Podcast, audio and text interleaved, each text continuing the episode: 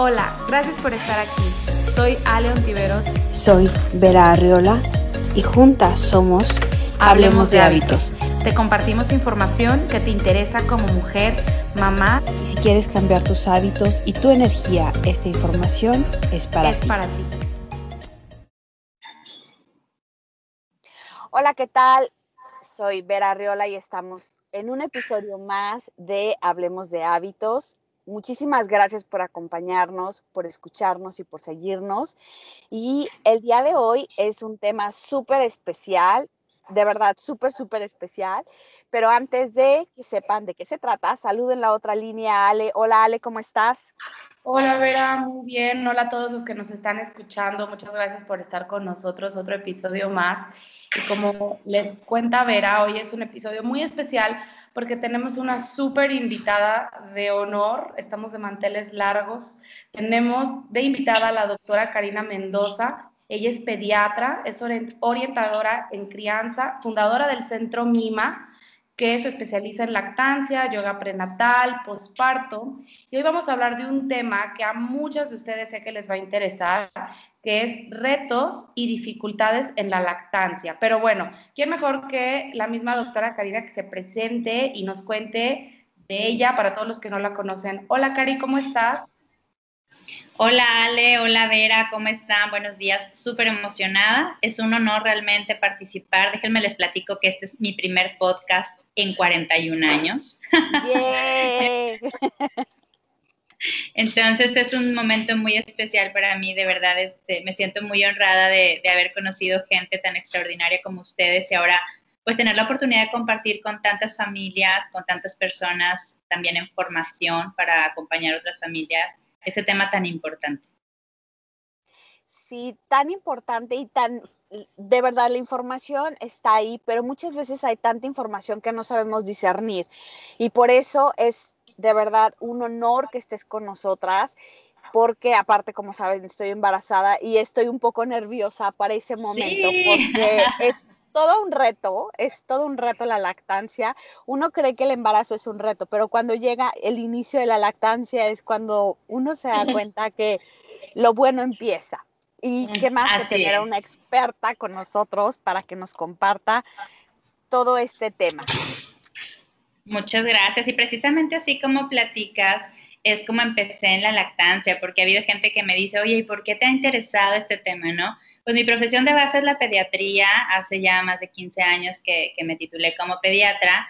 Posterior a ello, pues empezamos este camino de la búsqueda de una familia y, sin embargo, en la práctica privada, ya en la atención con pacientes, siempre me he dedicado a la práctica privada, fue donde me di cuenta que necesitaba como un poco más de preparación o experiencia para acompañar a los nuevos papás, porque me daba cuenta que el 15% de la consulta, del tiempo de la consulta iba dirigido como a la salud del bebé y el resto a la orientación a los papás, ¿no?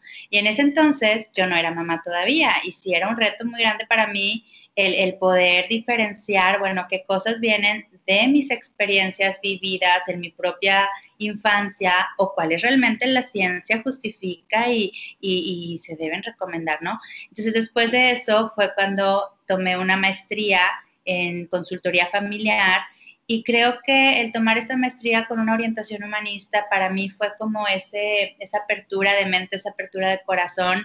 Estaba yo en el proceso de buscar un, un, primer embarazo ya después de muchos años de no lograrlo. Entonces como que hubo una fusión así de sensibilidad, de deseo, de, de ganas de acompañar, de informarme, yo como mamá también, como mamá en proceso. Y ahí fue donde surge este amor por la lactancia. Entonces, después de eso hice una certificación como educador en lactancia y a través de los años fue naciendo la idea de Centro Mima, que es un centro de formación para la familia. Entonces, parte de, eh, de los eh, servicios que ofrecemos en Centro Mima están el de lactancia materna, que siempre les digo que la lactancia materna es como el corazón de Centro Mima. ¿Por qué? porque es la primera decisión más importante después del nacimiento que vamos a tener que tomar por nuestros bebés. Y desafortunadamente la, en mercadotecnia y pues claro, hay avances tecnológicos y científicos que, que, están viendo por los niños que no pueden ser amamantados, pero desafortunadamente nos están haciendo pensar que sigue siendo igual el alimentar a un bebé con leche materna o con una leche artificial. Y cuando eres nueva mamá y cuando eres nuevo papá, realmente pues tú confías en los profesionales de la salud que te están orientando, ¿no? Y cuando luego dices, bueno, me voy a aventar por el camino de la lactancia, porque también dicen que es buenísimo y que es súper bien, y resulta que te empiezas a enfrentar a retos y dificultades, dices, híjole, pues, pues se me hace que no, sobre todo si no tienes el acompañamiento adecuado. Entonces, a mí como ya con esto que les platico de que, oye, pues eres pediatra, eres educador certificado en lactancia y máster en familia, pues resulta que cuando yo tengo mi primera hija, yo paso por muchas dificultades y retos durante la lactancia y decía, es que no me puede estar pasando esto a mí, ¿por qué me está pasando? Y vaya que vamos a platicar ahorita en el transcurso de la mañana, no solamente de los retos físicos que, que ya más conocemos, ¿no? Que las grietas, que el ardor en el pecho, etcétera, también los retos emocionales que se viven en la lactancia materna. Y me pasó con el segundo hijo también, ¿eh? O sea, después de seis años también tuve mis retos y ahorita vamos a ir desglosando por qué que aparte dicen que cada embarazo, que cada, cada bebé es diferente, entonces uno cree que como ya lo vivió una vez, esta segunda vez ya tiene la experiencia y un poquito más de conocimiento, pero entonces vienen otros retos que no te, se te habían presentado en la primera, en la primera este, experiencia, ¿no? Exactamente, así es. Sí, definitivamente cada hijo nace de diferente mamá cada mujer va también evolucionando, vas madurando en ciertos aspectos. Puede haber otros aspectos en los que te, debilites por experiencias que hayas vivido, por la situación actual que estés viviendo, ya sea tu situación económica, social, de pareja, física. Entonces, realmente ningún hijo nace de la misma mamá. Y así como hay mamás que han tenido primeras lactancias súper exitosas, de pronto las segundas, terceras lactancias son un poco más difíciles y es por este motivo precisamente. Sí, claro que todo, como decías, lo emocional, que también pareciera que no, pero tiene mucho que ver. Muchísimo. Sí, influye mucho, ¿no, Cari? Por ejemplo, bueno, yo soy mamá y digo, no vamos a hablar de, de, la, de la, historia de, de, mi lactancia, de la lactancia que tuve con mi hijo, pero sí recuerdo que fue como, pues, muy difícil para mí, no conté con el apoyo adecuado, no me informé y quiero comentar que Cari fue nuestra maestra en la certificación de coach en hábitos. Y entonces yo me acuerdo cuando vi tu video, donde explicas maravillosamente el tema de la lactancia y del parto y de todo esto. Bueno, yo quería llorar porque dije, lo hice fatal, hice todo mal. Mi doctor me dijo todas las cosas, pues como que sí me, me, como que me quería dar ese empujoncito de que mira, sí, inténtalo, pero así como te lo dije yo en este momento, así me lo dijo. O sea, no me dijo todos los beneficios, sí. mirasle así, asá, eh, llama, este, no sé, al club de la lactancia. No me dijo nada, nada me dijo, sí, mira, inténtalo, es súper bueno, anda, si puedes, ya. Y luego su video de la certificación y dije, no, no puede ser, lo hice todo mal. no pasa nada, no vayan, o sea, si escuchan este podcast no se vayan a sentir así como yo que me sentí como, no. Este, Pero hay algo muy importante Ajá. Sí, y hay algo súper importante que yo creo que todas las mujeres y los hombres, porque esto es, es una situación muy humana, en algún momento podemos sentir que no lo hicimos bien. Entonces, aquí hay que recalcar que todas las madres y todos los padres hacemos lo mejor que podemos con las mejores herramientas que tenemos en la circunstancia específica. Entonces, en ese entonces, en el nacimiento de tu hija, de tu hijo, realmente tú hiciste lo mejor que pudiste con las herramientas que en ese momento tenías y que qué bendición que después has tenido esta evolución de información, de conciencia y que, y que eres tan, tan generosa y tan bondadosa que no te quedas con esto y que dices, ¿sabes qué? A mí me pasó, pero porque yo en ese momento no tenía las herramientas o la información pero ahora las tengo, a lo mejor no sé si planeo o no tener otro embarazo, pero tú que estás en el proceso, déjame comentar, déjame, déjame decirte todo esto. Y un error que tenemos los profesionales de la salud es que damos por hecho que los papás saben, que los papás ya, ya tienen ideas preformadas y nos conformamos para no invertirles tiempo a las nuevas familias, para también optimizar nuestros propios tiempos. No, pues mira, no, pues se ve que ella no, no, como que no, no le va a gustar lo de la lactancia, entonces ya mejor ni le muevo. Y no, o sea, en realidad es una responsabilidad de todos, porque los nuevos papás, yo les digo, son bebés en el sentido que están naciendo como papás.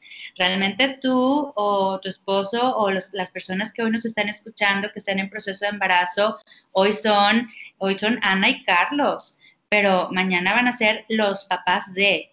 Y así como nace un bebé, también ellos están naciendo como papás. Y así como el bebé necesita cuidados, apapachos, información, que le vayan dando herramientas para desarrollarse, los nuevos papás también las necesitan. Y qué padre que ahorita todas nosotras estamos en este grupo de, salud en el que queremos llevar muy lejos toda esta información, ¿no? Claro. Y como decías, el nacimiento de los papás también es súper importante tenerlo, eso me encantó y, ya, y, bueno, había escuchado mucho el tema de que cuando cumple un año el niño, haces la fiesta, pero no la fiesta para el niño, sino para los papás, porque celebran que lo, que lo lograron, ¿no? Sí, es que es un gran logro, realmente es la primer crisis más fuerte de una familia es cuando llega el primer hijo a casa, porque realmente te das cuenta que debe haber un sentido de solidaridad y de amor tan grande en la pareja para lograr vencer los retos que llegan con este pequeñito, pues que llega directo a, al medio de la pareja, ¿no? Entonces, y con todos los retos y las desveladas y las responsabilidades que se suman a las que ya teníamos como personas y como pareja. Claro, exacto. Y, pues bueno, qué, qué, bonito que estemos como, como dices, Karina, juntándonos para, para promover esta información para las futuras mamás o las que ya son mamás o las que en algún momento van a ser mamás o papás eh, y quieran tener esa información y puedan eh, estar bien preparados o, o, más preparados de lo, que, de lo que pudieron haber estado para tomar mejores decisiones, ¿no? Y, yo les cuento esta parte, o les conté esta parte para que seguramente allá afuera hay otras que les pasó como a mí, y, aquí está la información y también se vale eh, pues aunque ya tuviste tu primer hijo, tal vez quieres tener otro, tal vez no, pues bueno, tener la información, ¿no? Y saber qué se puede hacer qué, y que conozcan justo estos retos y dificultades por los que yo creo que yo pasé en algunos de estos, Vera pasó por algunos, tú pasaste por otros, y entonces cada una, como dices, somos diferentes mamás, incluso con cada hijo, ¿no? Entonces vamos a empezar a platicar de para que los conozcan, chicas. Exactamente. ¿Cómo les fue durante las lactancias? A ver, las mamás que nos escuchan ya empezarán a pensar, ¿no? A ver, bueno, no, pues es que yo batallé con la producción de la leche. realmente durante la historia natural de la lactancia se viven muchos retos. A mi consultorio llegan muchas mamás embarazadas y, y les pregunto, ¿cómo te gustaría alimentar a tu bebé cuando nazca? Y me dicen, pues si me sale leche, me gustaría darle lactancia y les digo, ¿y sabías tú que la leche materna se empieza a producir en tu cuerpo desde el segundo trimestre de tu embarazo o a finales del primer trimestre y se quedan con los ojos muy abiertos, ¿no? Y entonces, pero ahí empiezan realmente las dificultades en la inseguridad que muchas veces tenemos respecto a los logros que podemos tener. Em, ¿Cuáles han sido las dificultades más fuertes que vivieron ustedes en su lactancia como para abrir tema con las mamás? Bueno, pues por ejemplo, en mi caso, yo fui cesárea programada, ¿no? Entonces, a mí, los dos días de la cesárea es cuando, bueno, esto, todo esto con la información que yo tenía hace casi siete años que nació mi hijo y, así te estoy contando, ¿no? Eh, me, me, empieza a dar como calentura y me dice el ginecólogo, ah, es que ya te está bajando la leche, por eso te está dando calentura y que aparte yo me sentía fatal de la cesárea con el súper dolor y dije, ¿cómo? Ahora aparte me duele que me vaya a salir leche. O sea, yo no tenía ni idea que, que podía doler.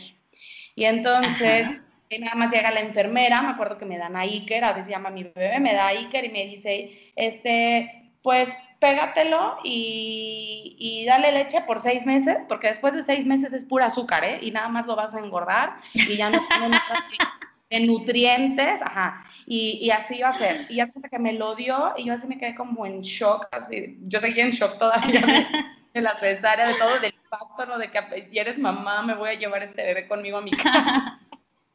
y entonces, este, pues bueno, total, así fue, me lo llevé a mi casa, nos fuimos a la casa todos y pues dale de comer como puedas a la hora que, o sea, a la hora que se despierte, cada vez que llore. A mí fue muy doloroso, me dolía mucho darle. Eh, tuve que usar como las pezoneras porque me sangraban. Mm, yo sentía que no le daba lo suficientemente, o sea, no sabía ni cuánto le tenía que dar. Me decía el, el, ginecólogo, 15 minutos y 15 minutos de cada lado y lo demás se lo vas a completar con fórmula. Esta es la fórmula que le vas a dar. Pum, me dio un nombre de una fórmula súper comercial. Eh, yo no tenía la información, yo no, era, yo no era coach, yo no sabía que tenía que revisar ingredientes eh, mucho menos sabía de lactancia, de que no, la mejor leche es la de la mamá, y entonces se completaba y no sabía, y entre, a mí me dio depresión postparto, estaba muy mal emocionalmente, o sea, muy triste, lloraba. Y entonces entre que me dolía, me desconocía, me veía yo al espejo y decía, ¿cómo es que yo soy esta persona? O sea, yo no me reconocía. Total, pasó como un mes y mi bebé empieza a, a, vomitar muchísimo, o sea, pero como exorcista. Y entonces empieza así a, a, vomitar la leche y le hablo al pediatra y le digo, oye, es que está vomitando como el exorcista, o sea, si se toma yo creo como dos onzas, parece que vomita un litro, o sea, está vomitando muchísimo. Y entonces me dice... Pero le dabas pecho y lo complementabas, ¿verdad? O sea, las dos cosas. Ajá, y entonces me dijo, ¿sabes qué? Es que es alérgico a tu, a, tu leche porque seguramente es alérgico a la proteína de la lactosa. Entonces te vas a quitar todos los lácteos, fue el primer intento. O sea, incluyendo pan, todo lo que se haga con leche, tú no lo puedes comer, con leche de vaca. Ok, eso hice. O sea, no tenía ni pan, nada, y que lo que sea, pues para seguirle dando leche. Y se, seguía igual, vomitando muchísimo, no comía, entonces todo el tiempo lloraba de hambre y era en una desesperación, pues el doctor me dijo, ¿sabes qué? No le des leche, o sea, es alérgico a tu leche y ya no le vas a dar leche. Entonces, le continúas con la pura fórmula. Y entonces yo le di un mes, un mes, o sea, no sabes, por eso cuando vi tus videos yo quería llorar y decir, dije, no, como sí. los dos años yo le di un mes leche, ¿no? Y, y bueno, pues así fue, que es alérgico también a esta leche, porque era, te digo, una marca súper comercial de, pues me imagino de vaca, no sé de qué sea, y entonces lo cambiaron a arroz hidrolizado, que lo infló como un globito, pues porque ahorita ya es pura azúcar. Entonces, este, pues eso tomo ah, arroz hidrolizado y a mí no, no, me cortaron la leche, no me dieron pastillas, no nada, fue así como, eh, pues bueno, ya no te sale leche y ya. Pero sí me acuerdo que me sentí súper mal físicamente, súper débil, cansada, muchísima fatiga. Y, pues sí, fue, fue, así, básicamente. Sí, sí, fue, fue difícil. Ahorita hice varias anotaciones para platicar acerca de cada una de las etapas de, complicaciones que tuviste Ale, en, esta, en esta etapa. ¿Y Vera, tuviste alguna complicación durante la lactancia? Fíjate que sí, y me acuerdo mucho de una frase que dijiste en, en la clase durante la certificación, que decías, es que el amamantar o el, el, el producir leche es natural en, en, las mamás, es una cosa que se da natural. Y yo creo que esa frase a mí me empoderó muchísimo, ahorita me empodera muchísimo y me empoderó muchísimo durante el tiempo que, que tomaba la certificación y seguía lactando. Al principio mi doctor, mi pediatra, sí me dijo, es que es exclusivo lactancia, o sea, exclusivo. Eso para mí fue muy fuerte pero el tema de engancharse, del, del, enganche, creo que fue el reto más grande y yo, pues con mi cuerpo, yo decía, ¿y ahora qué hago? Y llega la enfermera y me agarra y me dice, ay, mira, como que lo haces así, y yo así de, a ver, momento, o sea, como que ni siquiera me preguntaste si podías tocar. Entonces, así es. Entonces sí fue como un shock, porque pues yo con mis tabús y todas mis cosas que tengo en, mi cabeza, que llegue alguien y agarra al bebé y, fue como muy fuerte para mí eso, pero yo decía, bueno, es que me está ayudando, ¿no? Tranquila, respira. Y no o sea, sí sabía que el colastro era, son unas gotitas, que son las gotas de oro y todo, pero aún así la inquietud de si está comiendo suficiente, está llorando porque tiene hambre o porque ya tenía el pañal seco, ya había despertado y no sentía o no creía que el enganche era un enganche correcto. Entonces yo decía, se me hace que no está comiendo bien y por eso está llorando. Y bueno, fueron, fue de verdad, yo creo que fueron seis meses de muchísimo llanto, tanto de mi hija como mío, como míos, o sea, las dos, yo chillando, no sé si lo estoy haciendo bien, y le hablaba al doctor, no sé si está comiendo bien, y el doctor así, pues es que no sé qué decirte, porque pues no, no, o sea, no lo podemos saber, o sea, tú tienes, acércate a la liga de la leche, entonces, sí. yo creo bueno, al menos te mandó a un buen lugar, ¿no? sí, no lo hice, o sea, no lo hice por, pues, por desidia, pero igual que Ale, o sea, el tema de, del pezón cortado, del dolor, de, o sea, igual usé las pezoneras, que yo creo que es importante, o sea, no sé si lo recomiendes, pero yo creo que es importantísimo al principio para que tu cuerpo se empiece a acostumbrar y ya poco a poco va a llegar el momento en que ya, o sea, yo me las quité y ya santo remedio, pero el, enganche yo creo que fue mi coco. Tu tema, tu reto, ¿no? Perfecto, pues tenemos muchísimo de qué platicar y nos vamos a ir punto por punto. Aquí todo siempre tiene un inicio y es como que fue primero la, gallina o el, o el, huevo, ¿no? Y aquí en el tema de la lactancia hay tanto al respecto que conocer. Vamos a empezar desde lo que decíamos, con qué confianza y seguridad me aviento al ruedo de la maternidad. En el tema de la lactancia sí es importante decir y recalcar que efectivamente producir leche es natural, es parte de la fisiología humana femenina. Incluso los hombres, si tuvieran una estimulación mamaria, tendrían incluso la posibilidad de producir leche. Así tan, tan maravillosa es la glándula mamaria que no discrimina entre, entre varón y mujer, ¿no? Entonces, sin embargo, la mujer específicamente tiene cócteles hormonales que le van a ayudar a producir esta, este, la leche materna pues de una forma mucho más fisiológica, más natural. Entonces, ¿cuándo se empieza a producir la leche? Desde que estás en la etapa del embarazo, los acinos, que son las unas celulitas que se encuentran en la glándula mamaria, ya por el efecto de las hormonas que se generan durante el embarazo, se empiezan a preparar para la producción del calostro, que es la primera leche que la mujer va a producir. Ahora, es necesario que la leche o, estas células productoras de leche pasen por ciertos periodos de maduración que se llaman lactogénesis, para que finalmente cuando la placenta abandona el cuerpo de la mamá, independientemente si tuviste un parto o una cesárea. Cuando la placenta abandona el cuerpo de la mamá, se elimina una sustancia, una hormona que hasta entonces estuvo, por así decirlo, como inhibiendo o deteniendo la producción de la leche materna. Entonces, ya que la placenta abandona el cuerpo, lo que sigue es esperar el enganche y la estimulación del areola pezón para que mande reflejos al cerebro que nos generen oxitocina y prolactina, que son las que van a permitir tanto la producción como la liberación de la lechita materna. Ahora, ah, eso parece muy como, como de dibujito, ¿no? Ah, mira qué padre, se va la placenta y ya tengo leche, ya produzco leche, bueno. Pero resulta que no nada más es este ciclo hormonal el que se requiere para una eh, correcta producción, sino que lo que sucede alrededor del nacimiento de un bebé impacta de manera muy fuerte en la lactancia, no nada más en la fisiología, sino en el abordaje y en la vinculación de la madre con el bebé para lograr esta lactancia. Ahora sí que es todo un tema. Entonces, cuando yo escuchaba, por ejemplo, una cesárea programada, que siempre les digo a las mamás, solamente tú sabes qué tienes en la mochila de tu vida y por qué puedes decir programar una cesárea. Quizá fue por, por algún temor, quizá fue porque la indicación de mi médico, este, que me dijo que era lo más seguro para mí, para mi bebé, por la razón que sea. Aquí, y aquí, como siempre les digo, no están para darles explicaciones a las demás personas, especialmente cuando ya sucedió algo, pero sí es importante saber que cuando un bebé nace por parto, los niveles de catecolaminas, que son como hormonas del estrés, son muy altos.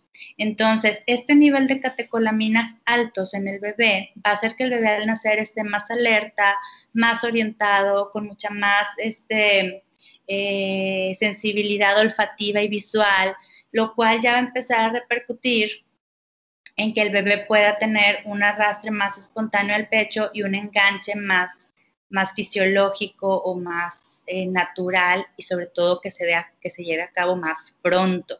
Precisamente hoy voy a participar en el, en el Congreso Internacional de Lactancia, hoy más tarde aquí en Monterrey, y vamos a hablar de la importancia que tiene el contacto piel a piel.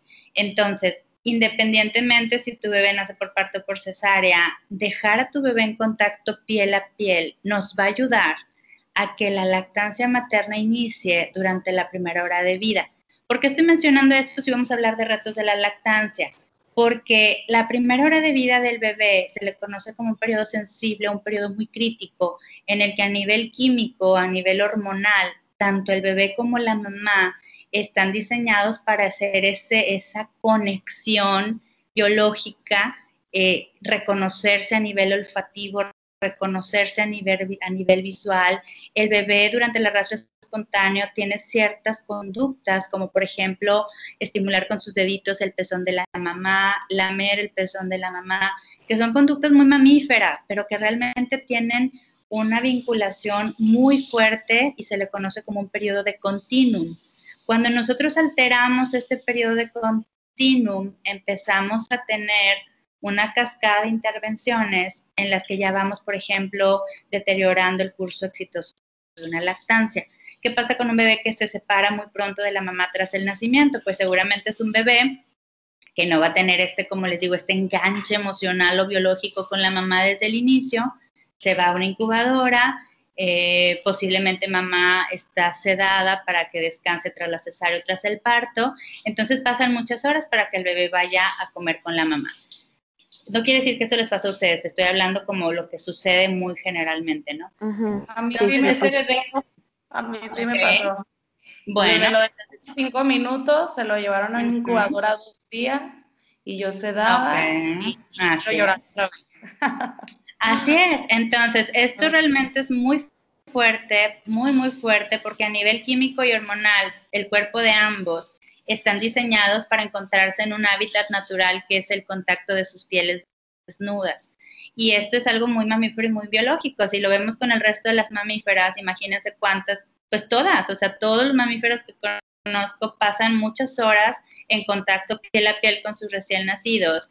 Y se sabe también incluso que cuando hay eh, algunos, este, por ejemplo, mamíferos que se separan, cuando separas a las crías de la, de la mamá, muchas veces después la madre ya no los acepta. ¿Por qué? Porque no tuvo la oportunidad al momento del nacimiento de reconocer ese olor, ese aroma que desencadena todos estos procesos químicos a nivel cerebral que lo hacen, que la hacen a esta hembra mamífera acoger a esa cría como de ella, ¿no? No, no nace ese sentido de protección, de necesidad de, supervivencia de, de, la especie.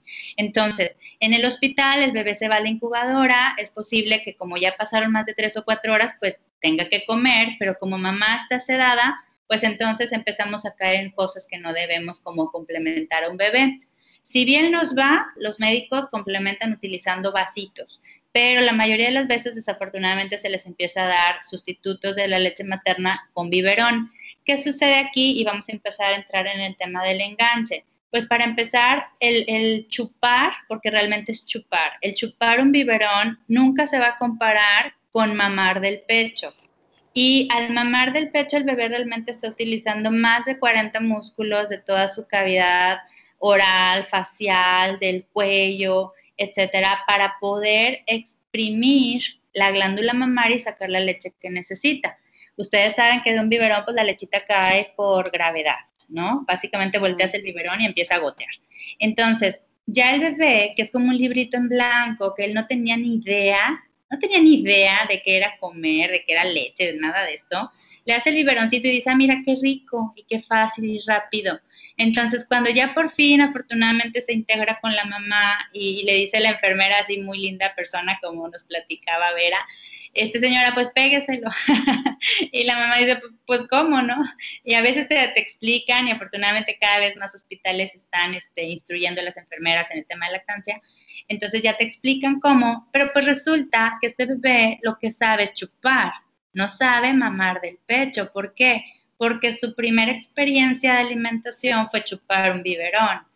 Entonces va al pecho de la mamá e intenta sacar el pezón como si fuera un espagueti. No sé si han visto los niños cómo así soplan, el, aspiran los espaguetis con la boquita. Bueno, los bebés así literal llegan y se pegan al pecho de la mamá tratando de aspirar o chupar el pezón y eso duele horriblemente, ¿no? Porque cuando un bebé, eh, los bebés son tan inteligentes, pero tan inteligentes que un bebé que ya tuvo esa experiencia de saciedad y de placer oral con una mamila y leche, ese bebé va a seguir buscando esa mamila y esa leche. Entonces es súper importante que la primera experiencia de alimentación de tu bebé sea directo en tu pecho. Y si puede ser en esa primera hora de vida, y ya luego hacemos un podcast de, apego inmediato, porque es un tema larguísimo, pero súper importante. Si tú tienes esa primera experiencia con tu bebé, yo te aseguro que así se vaya tu bebé después al poner un ratito, o sea, después de haber estado en contacto piel a piel y mamando del pecho por primera vez, de verdad no se le va a olvidar, no se les olvida. Y, es bien importante porque entonces, en esa primera hora de vida, mientras el cirujano está terminando de cerrar tu heridita en la cesárea, o mientras el, ginecólogo está terminando de, de limpiar tu vagina porque ya terminó el parto, pues alimentamos al bebé. Si fuera necesario, porque no siempre es necesario, lo ideal es no separar, pero si fuera necesario llevarlo al cunero, yo te aseguro que cuando regrese el bebé a la habitación, vas a ver cómo prenderse del pecho, ¿sí? Ahora, Puede ser que viviste todo esto, que, tuviste una cesárea con apego o un parto con apego, pero resulta que después empiezas a tener estas dificultades que platicaba Vera con el enganche. Efectivamente, hay tantas variaciones anatómicas en el binomio. O sea, podemos tener bebés con una boca con una apertura oral muy pequeña, aunque no se les haya dado biberón inicialmente. Bebés con, con aperturas orales muy pequeñas, bebés que tienen, por ejemplo, frenillos linguales, que no sé si han escuchado esto, pero el frenillo lingual es como una cuerdita mucosa. Todos tenemos frenillo bajo la lengua, es una cuerdita mucosa como un ligamento que une la lengua al, al suelo de la boca. Pero hay bebés que nacen con este frenillo lingual de forma muy anterior, está muy, muy hacia la punta de la lengua.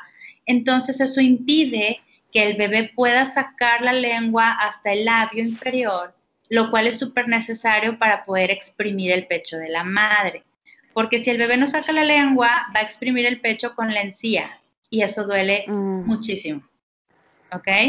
Entonces, problemas del enganche pueden ser debidos a alteraciones anatómicas, bebés con boca chiquita, mamás con pechos muy grandes, que por lo mismo y por la congestión vascular que luego tienen las glándulas mamarias, pues como que le queda muy grande, por así decirlo, el pecho al bebé. Entonces el bebé se empieza a prender muy superficialmente del pecho y empieza a lastimar a la mamá. El problema del enganche nunca se va a resolver con una pezonera.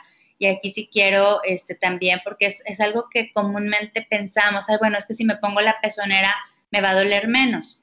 Una realidad es que sí duele menos, es una realidad y quien las ha usado y me está escuchando me va a decir, pero a mí sí me dolía menos. Exactamente, sí te va a doler menos.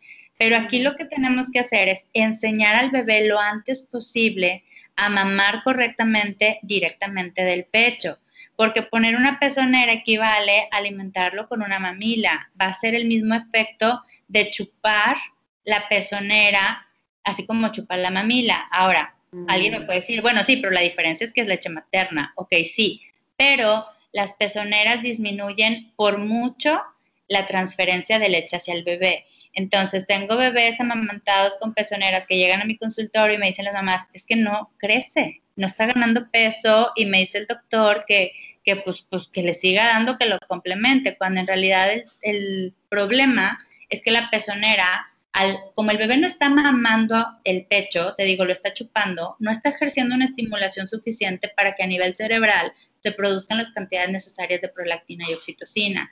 Entonces, ya ahí me está ocasionando el problema de la baja transferencia. Número dos, me sigue confundiendo el enganche, porque yo no voy a lograr tan fácilmente quitar una pezonera y, y pretender que el niño se pegue bien del pecho, porque en realidad el problema no era el dolor de la mamá, el problema es que el niño no se estaba prendiendo adecuadamente del pecho. Y otra cosa muy importante es que las pezoneras son un alto, eh, son un factor de riesgo muy alto para las infecciones por hongos. Entonces, acuérdense que es un tipo de látex, aunque es un látex de tipo hospitalario, pues son látex porosos que por más que yo lave, este, esterilice, etcétera, se asocian mucho al crecimiento de cándida, que es un honguito que todos tenemos en el cuerpo, pero que lo va a predisponer. ¿Cómo ven esto que les platico? Estoy en shock. ¿Sabes qué?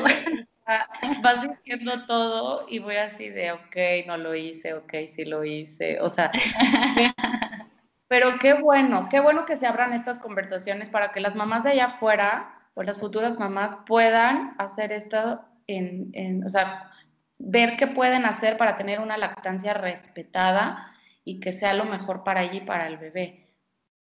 Así es, exactamente, sí, de eso se trata, totalmente. Sí, sí, de eso se trata, no de sentir culpas, porque yo ya empecé a sentir culpas, pero me tengo que regresar al presente de no, no, no. Eh, exacto, y aparte fíjate, qué padre que, qué padre que, por ejemplo, nosotras, yo con el parto de mi hija, que ya luego les platicaré, hice cosas que luego decía, es que ¿por qué permití esto? Y es que ¿por qué? Bueno, pues por como les decía, porque en ese momento era lo que yo sabía, era lo que yo tenía a mi alcance y, y lo voy a recordar como mi primer parto y el más maravilloso de mi vida, ¿no? De cualquier forma. Entonces, pero aquí qué padre, lo importante es que nos están escuchando muchas mamás que están embarazadas, que apenas van a empezar el proceso y que qué padre que digan, oye, qué bueno que escuché esto, porque nadie más me lo hubiera dicho en otro lugar.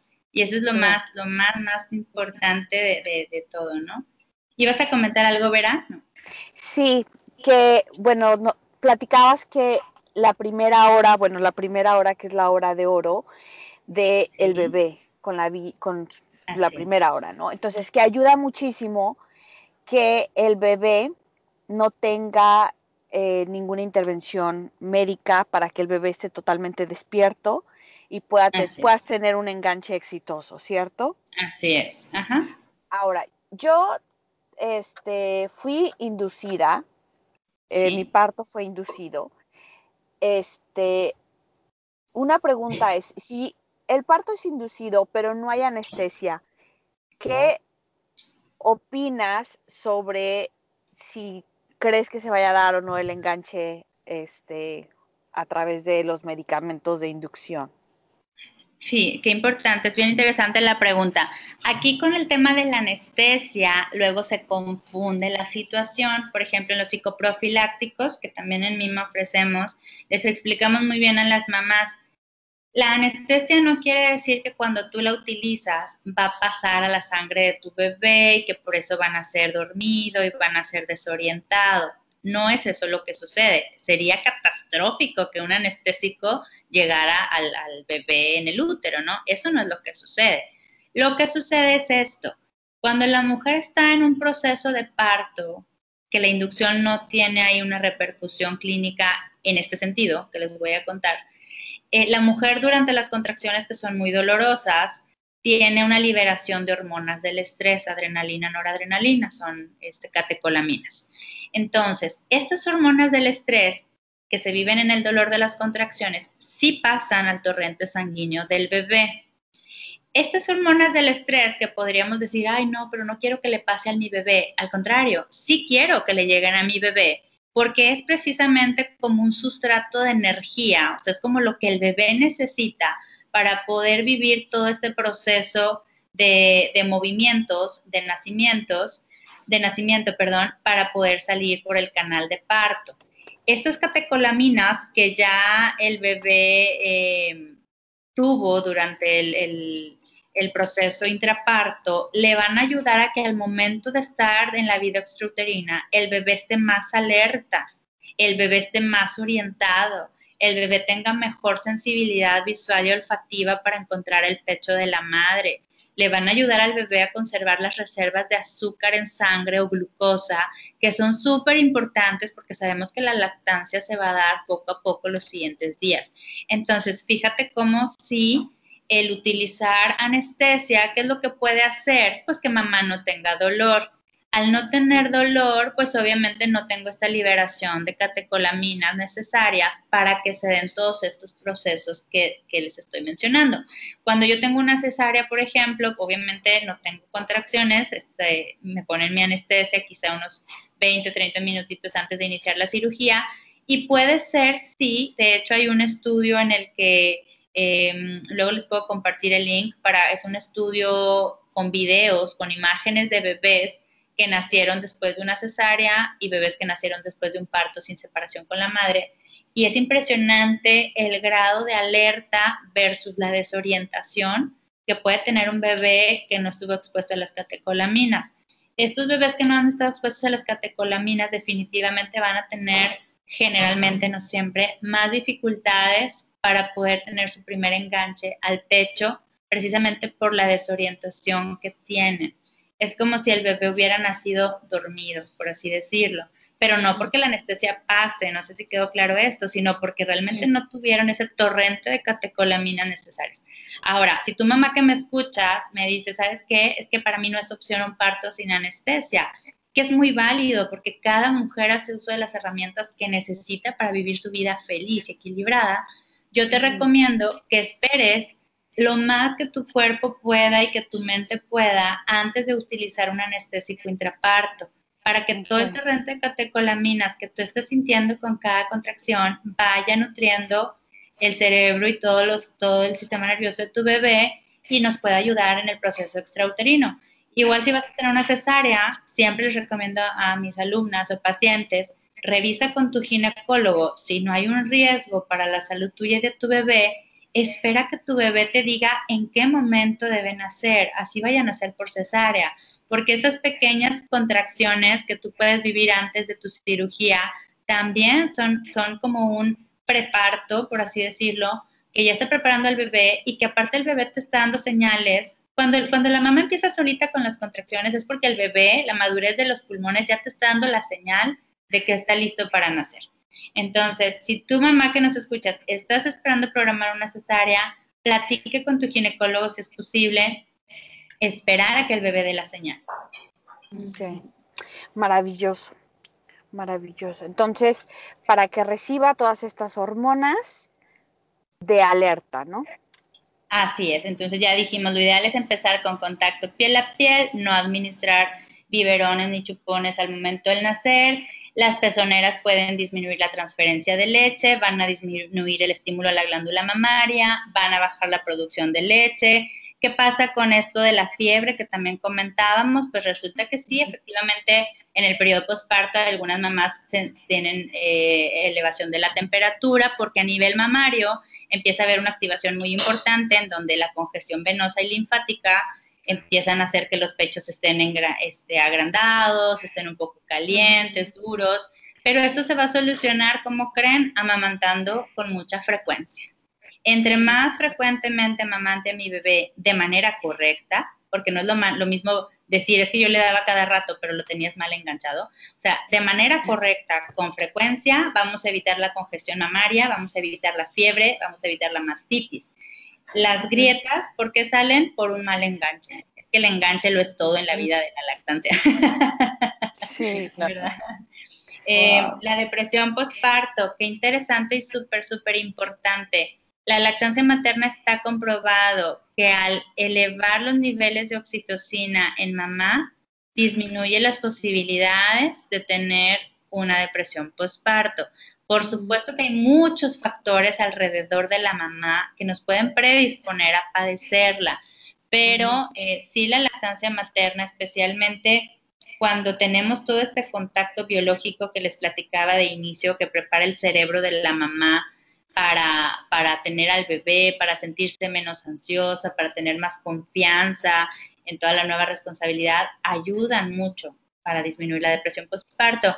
Y mamá que nos escuchas, si tienes depresión postparto, es bien importante que sepas que no tienes que suspender tu lactancia. Hay muchos profesionales de la salud que pueden medicarte si es necesario, acompañarte con las terapias necesarias y continuar tu lactancia. Entonces eso también es súper importante mencionarlo, ¿no? Maravilloso. Y no sé si nos quedan algunos minutos todavía, pero para terminar me gustaría platicar, porque sí es un tema importante, el tema de la alergia a la leche. No existe alergia a la leche materna, eso es súper, súper importante que lo conozcamos. No existe alergia a la lactosa tampoco. Existe efectivamente alergia a la proteína de vaca, o sea, no al azúcar de la leche, sino a la proteína de la leche de vaca. Entonces, cuando la mamá tiene una dieta en la que ingiere productos de vaca y se diagnostica al bebé porque tiene muchos síntomas como vómitos incontrolables, mucho cólico, evacuaciones con sangre, entonces pudiéramos sospechar esta alergia a la proteína de vaca. Lo que se recomienda es hacer una dieta de eliminación lo más, lo más em, exagerada posible y después de 20 días podemos empezar a observar cómo el bebé tiene mejoría clínica.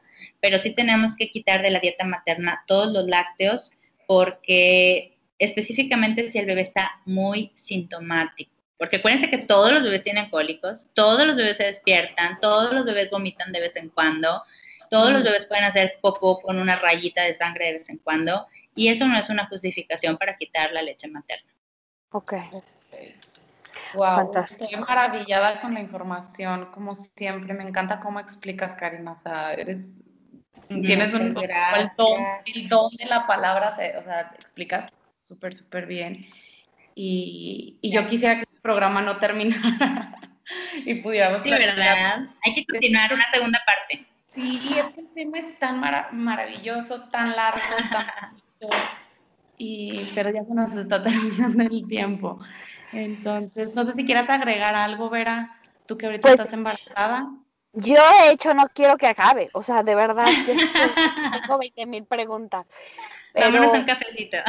sí, total. Este, pero sabes que, que lo más importante es que, que busquemos y que nos demos la oportunidad de decir, ok, no lo sé, busco ayuda o busco información, y bueno, la Liga de la Leche es una de las de las de los recursos gratuitos que está no solamente en México, está a nivel mundial, que podemos acercarnos a ellos y si no, también, bueno, con la doctora Karina se pueden acercar, va a dar sus redes sociales para que la contacten y también vayan a su website y poder tomar todos los recursos que están al alcance de todas las mamás, ¿no? Y antes de terminar, pues bueno, nos encantaría que nos compartieras eh, tus tres hábitos favoritos.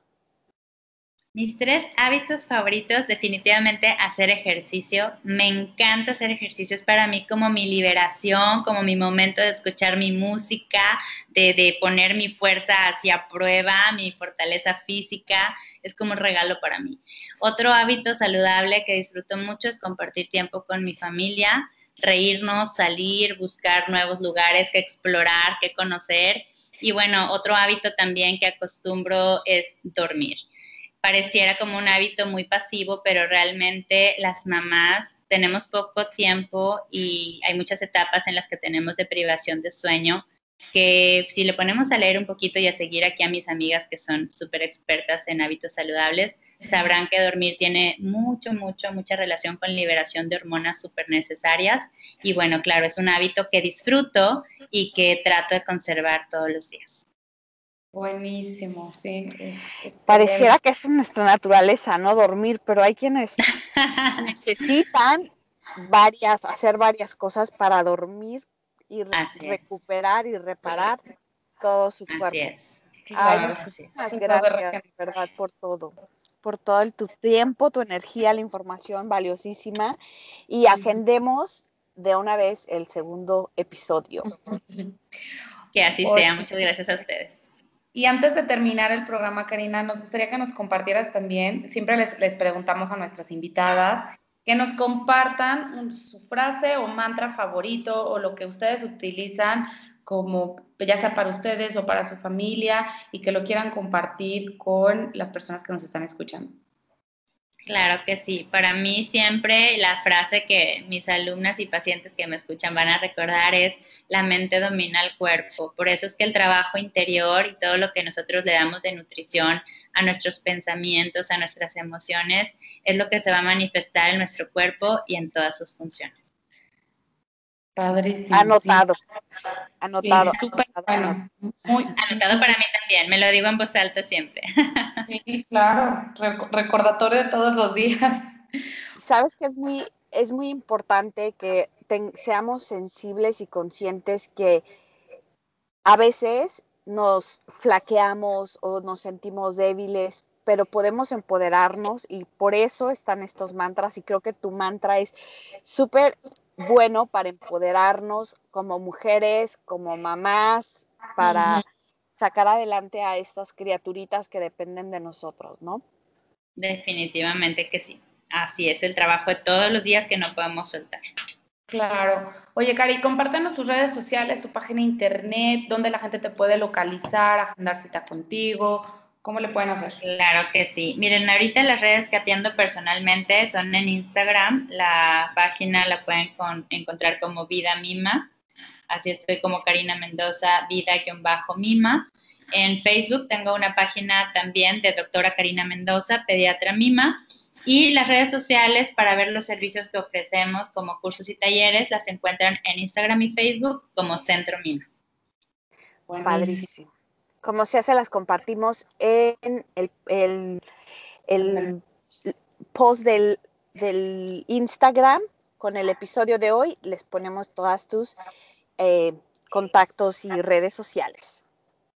Perfecto, muchas gracias y todo el éxito del mundo en este hermoso proyecto. Muchas gracias por a, ti por estar con nosotras en este programa. Gracias a ti, Vera, por otro episodio juntas y a todos los que nos están escuchando. Les mando un beso a todos. Muchas gracias a las dos y a todos los que nos escuchan. Que tengan un día maravilloso. Bye bye.